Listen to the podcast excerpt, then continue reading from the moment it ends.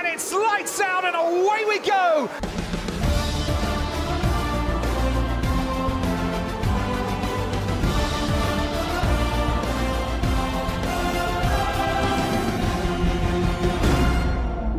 Sejam bem-vindos mais uma vez ao Lights Out Podcast, este nosso podcast de Fórmula 1, esta vez para falar do Grande Prémio do México. Como sempre, sou o Alejandro e estou com o Tomás. Como é que estás, Tomás? Tudo bem, vamos comentar aqui o novo recorde do Verstappen no Grande Prémio do México. Novo recorde de maior número de vitórias numa época, superando também Schumacher e Vettel e também maior número de pontos eh, numa única época, 396, se não me engano, superando o recorde de Hamilton. Também temos de ter em conta que é um campeonato muito mais extenso do que aqueles que nós tínhamos antes. Mas antes de falar destes números e antes de falar destes recordes, destas pegadas que deixou o Max Verstappen na história da Fórmula 1, vamos também falar do que, daquilo que foi o fim de semana global, porque tivemos uma Mercedes bastante competente, uma Mercedes, uma Mercedes muito perto da Red Bull, que até teve aquelas dúvidas se poderia fazer a pole position ou não na qualificação, e uma Ferrari um bocado apagada, um bocado que acaba por uh, deixar um mau sabor de boca este fim de semana. E se achares bem, Tomás, vamos começar por falar dessa qualificação que finalmente foi Max Verstappen, mas esteve muito renhida. Sim, teve muito renhida. As qualificações até nesta época já têm mostrado ser cada vez mais, mais iguais ali na luta pela pole. Na semana passada tivemos o Sainz a fazer uh, a pole. Esta semana um dos Mercedes poderia facilmente uh, também acabar na, na primeira posição da qualificação. E a verdade é que cada vez começa-se a aproximar mais o ano 2023 e aquilo que nós estamos a falar já há algum tempo com este Grande Prémio do México é das, é das maiores provas de que isso pode acontecer. A Mercedes vez, parece estar cada vez mais forte, pode começar a assumir-se cada vez mais como candidata para o próximo ano uh, de 2023. Além disso, também tivemos esta semana aquelas penalizações uh, em relação ao, ao, ao, superar do teto orçamental por parte da Red Bull e então e, e, acaba por haver aqui ainda maior expectativa por parte da Mercedes. Ao contrário disso, e era como estás a dizer, mau fim de semana da Ferrari, o próprio Sainz ontem, depois da corrida, disse que o P5 era o máximo que conseguiam ir, porque não estavam nesta corrida com o ritmo para andar a lutar nem com os Mercedes, nem com o Red Bull, e portanto, mais uma incógnita do que será este Ferrari e o Sainz até com isto acaba de afastar-se depois muito nesta luta pelo quarto lugar, tanto uh, para o Russell e acaba por ser ultrapassado também pelo, pelo Hamilton.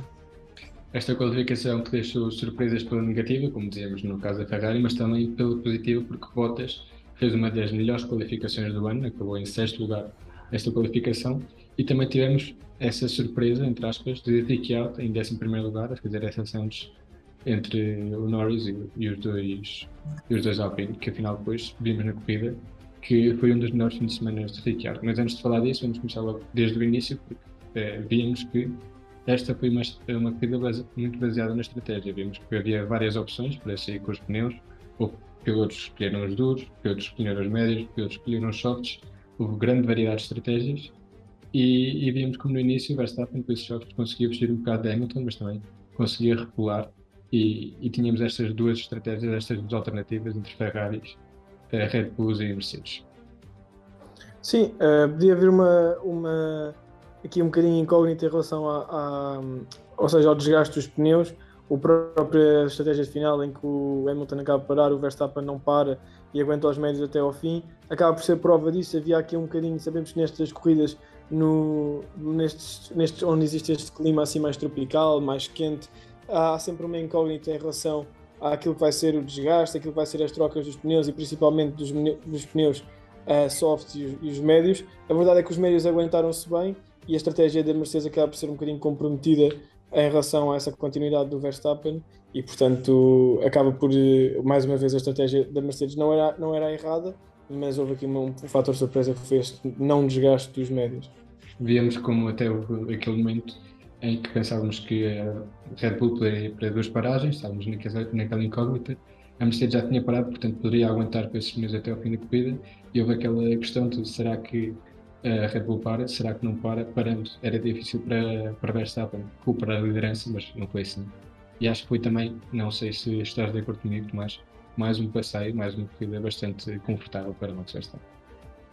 Sim, foi uma, uma corrida confortável para o Verstappen, até confortável de certa forma para a Red Bull, um, um, mais um pódio no México para o Pérez e portanto acaba também por ser talvez a maior digamos, o maior feito desta, desta, desta corrida, além também de uma grande corrida do Ricardo, nós já vamos falar. Uh, um, um pódio em casa para o Pérez, que é sempre importante, e também por ser o primeiro piloto mexicano, já o ano passado tinha sido, e agora outra vez a repetir um pódio no Grande Prémio Casar. Como dizíamos também anteriormente, a Mercedes muito positivamente neste fim de semana, Mercedes, uma Mercedes com um bom ritmo, e já vimos que Hamilton faz corrida por corrida, sempre a melhorar, mais um pódio para o piloto britânico e um, uma pilotagem bastante consistente de, de Hamilton que este fim de semana surpreendeu eh, continua com este ritmo e pode ainda deixar essa esperança de que nas últimas corridas, nas últimas duas corridas do campeonato, possa chegar essa tão ansiada vitória que tem vindo a fazer durante os últimos anos e os últimos campeonatos. Sim, pode ser até que no Brasil, que é um grande prémio onde o ano passado o Hamilton teve aquela corrida espetacular. Uh, é uma pista que ele gosta, é uma pista onde também tem um grande apoio do público e, portanto, pode ser até aqui que haja uma surpresa. O Verstappen também é muito bom na pista uh, do Brasil, mas eu acho que é o que nós estávamos a falar desde o início. A Mercedes está cada vez mais forte e cada vez vai dar mais luta uh, a, este, este Red Bull. Apesar de só haverem mais duas corridas, não acredito que vai haver um, um, digamos, uma falta de empenho por parte dos pilotos da Red Bull, apesar de o Max já ter sido campeão e da Red Bull já ter ganho o campeonato de construtores, mas pode haver algumas surpresas, tal como houve nesta corrida, uh, só que as surpresas ainda serem maiores nestas últimas duas corridas que faltam. Para além da Ferrari, que já comentamos que não teve um fim de semana nada positivo, acho que temos aqui alguns pilotos a destacar, como pode ser os McLaren, que Ricardo acabou em sétimo e Norris em nono, se calhar foi uma das melhores corridas do ano do piloto australiano, e depois também esta posição, esta décima posição de Bottas, que acaba por o finlandês não, não pontuava muitas corridas e este semana foi dia de pontuação para Bottas. Sim, boa corrida do Ricardo, apesar de grandes prémios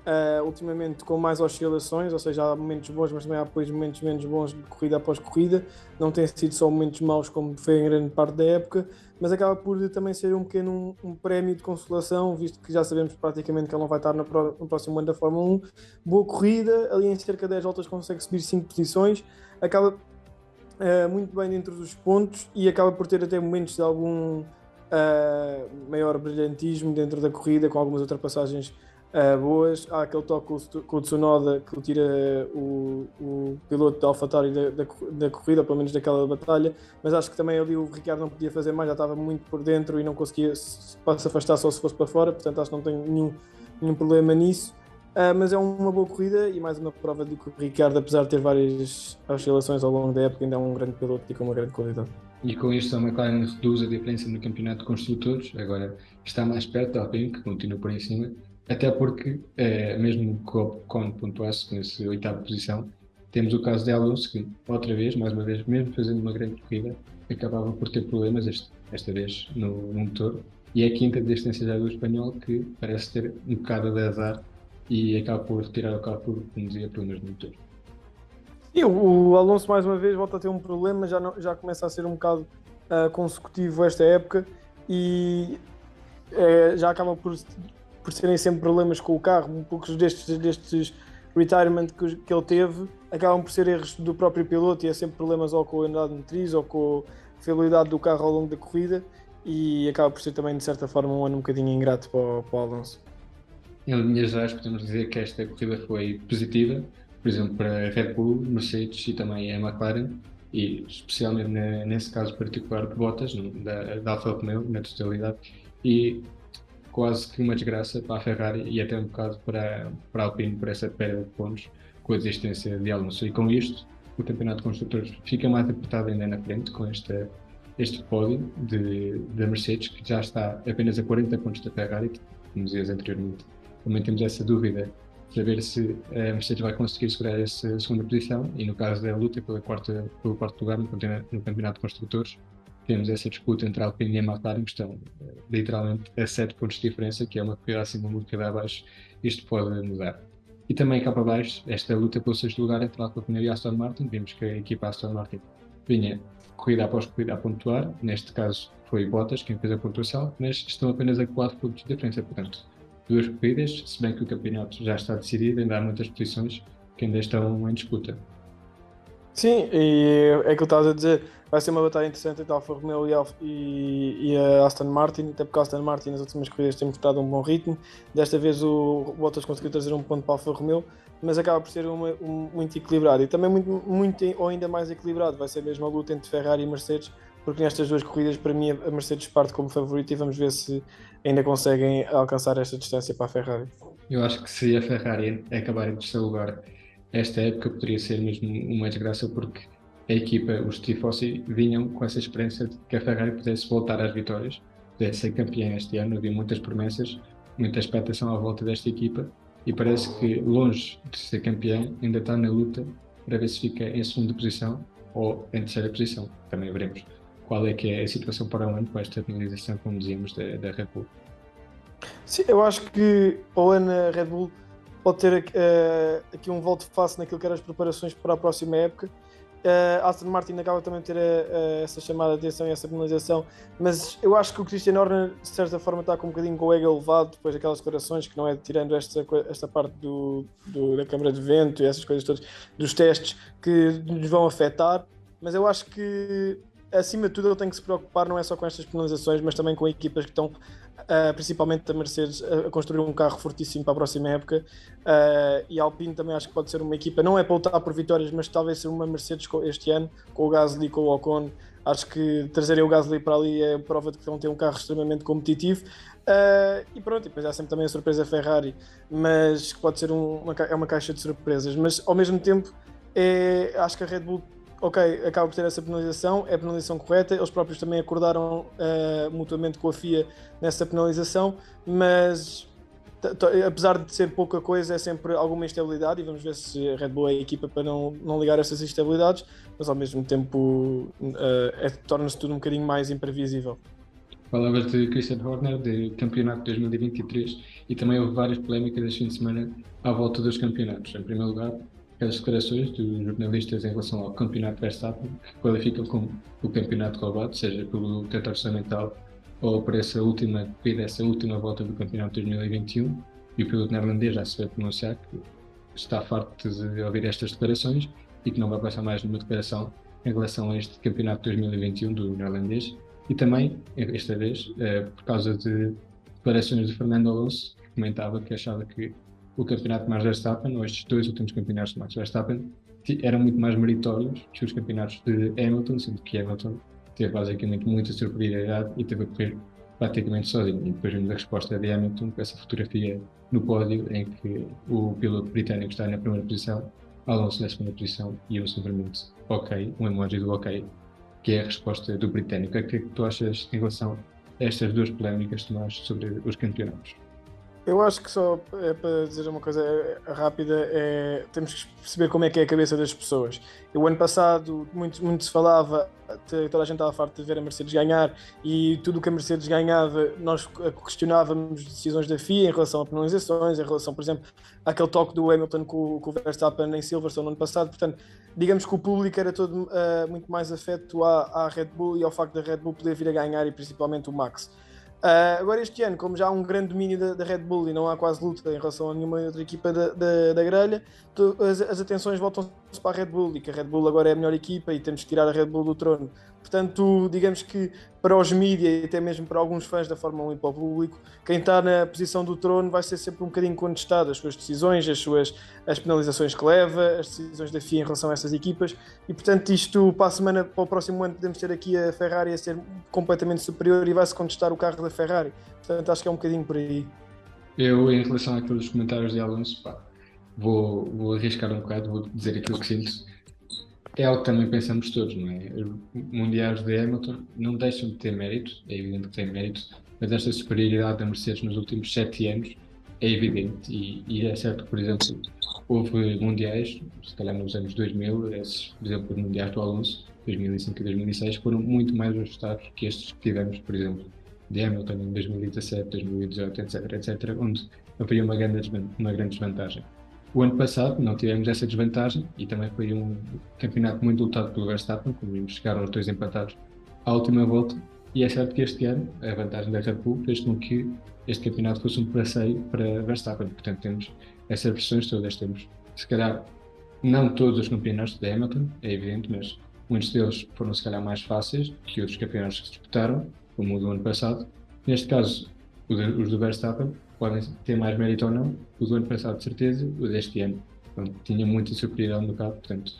acho que é uma polémica um bocado estúpida, né? como já vimos. É difícil comparar campeonatos para campeonato, os carros evoluíram, as regras mudaram, portanto, é um bocado andar à volta desta polémica que não dá em nada e que muitas vezes é um bocado difícil de comparar uns campeonatos com os outros.